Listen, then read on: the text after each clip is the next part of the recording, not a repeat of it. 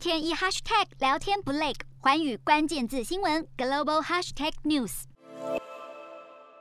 普丁立场变得更加强硬，一方面反映了克里姆林宫对东欧与乌克兰日渐高涨的反俄情绪的不安，以及对西方国家支持乌克兰政府军压制乌东分离主义者的不满。普丁十号对外表示，担心乌克兰顿巴斯地区的俄罗斯裔人民被歧视打压，甚至用“种族清洗”一词来形容当地的局势，表示恐俄症是导致种族灭绝的第一步，似乎是想夺回道德制高点，以人道救援的名义合理化在乌俄边境境增兵的行动。另外，拜登月初大举召开视讯民主峰会，邀请东欧及波罗的海三国领袖讨论如何强化民主。在莫斯科眼中，无疑是美国与东欧、波罗的海三国联手对付俄罗斯。波兰总统杜达、立陶宛总统瑙塞达二十号访问乌克兰，会晤乌国总统泽伦斯基。三国领袖鼓吹北约应在乌克兰部署军队，制定针对俄罗斯的计划，让莫斯科恼怒不已。对普丁来说，现在是强势起来跟拜登谈判的大好时机。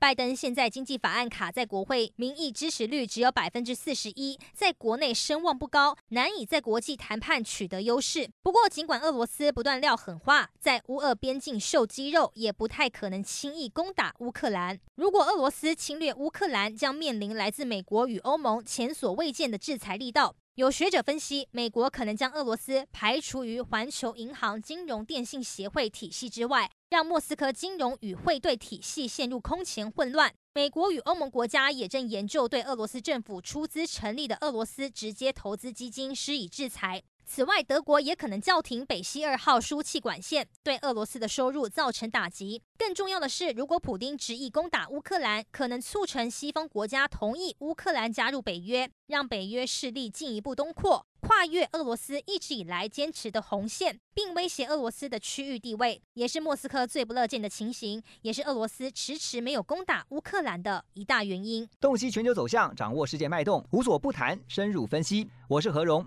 寰宇全世界全新升级二点零版，锁定每周三、周六晚间九点，寰宇新闻 MOD 五零一中加八五凯播二二二以及 YouTube 频道同步首播，晚间十点完整版就在寰宇全世界 YouTube 频道。